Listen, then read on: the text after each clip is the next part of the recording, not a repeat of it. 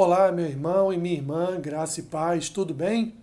Vamos seguindo adiante, esse que é o nosso segundo dia, caminhando pelas Escrituras e explicando como se deu o advento de Cristo, o nascimento do Senhor Jesus, através de promessas, através de histórias, através de apontamentos de direção de toda a Escritura para nós. Quero te convidar nesta manhã você abrir a sua Bíblia em Gênesis capítulo 6.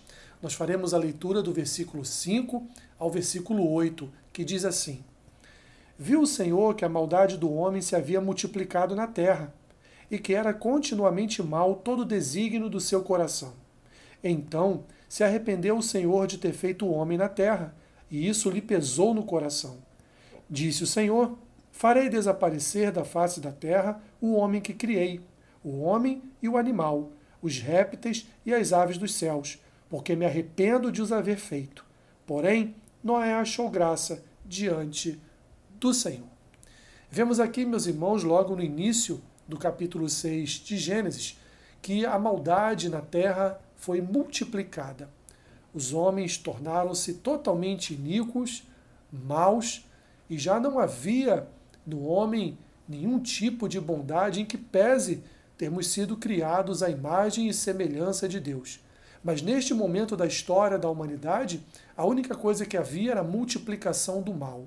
Quando Deus volta os seus olhos para o homem e vê todo este, todo este mal, o pecado se multiplicando, o homem sendo iníquo ao extremo, Deus então ele se arrepende não como nós, mas Deus diz aqui as escrituras que Deus olha e se pergunta por que, que eu criei o homem, por que, que eu fiz o homem, pois olha naquilo que o homem se tornou. O arrependimento de Deus, meus irmãos, não é como o nosso arrependimento no sentido de voltar atrás. Deus já sabia, por sua presciência, que ele encontraria de fato alguém cheio de graça. E quando ele olha para Noé, ele vê em Noé um homem cheio de graça. Ele vê em Noé um homem cheio de bondade, cheio de amor. Então Deus resolve usar Noé para uma recriação, para uma espécie de nova gênesis, uma nova criação.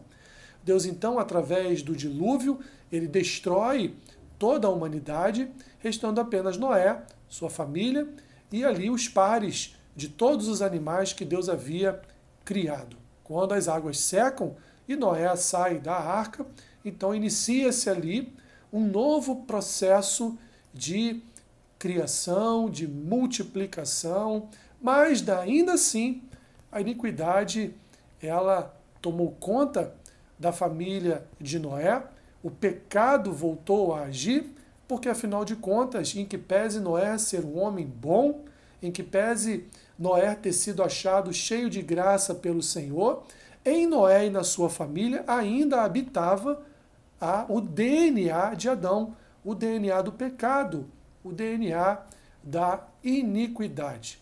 Portanto, Deus olha para Noé aqui no capítulo 6 de Gênesis e também se lembra da promessa que ele havia feito de um filho, de um homem nascido de uma mulher que seria ali ferido no seu calcanhar pela serpente, o diabo, mas que no final de tudo ele sairia vitorioso porque ele esmagaria a cabeça da serpente, o diabo. Assim então Deus se lembra da sua promessa e Deus então dá continuidade a uma família, a um povo que sairá agora de Noé, toda a descendência de Noé será então a descendência que no futuro virá o nosso Senhor e Criador Jesus. Dessa descendência nascerá o nosso Senhor, o nosso Senhor e Salvador Jesus Cristo. Assim, caminhamos pelas Escrituras, olhando para a providência divina,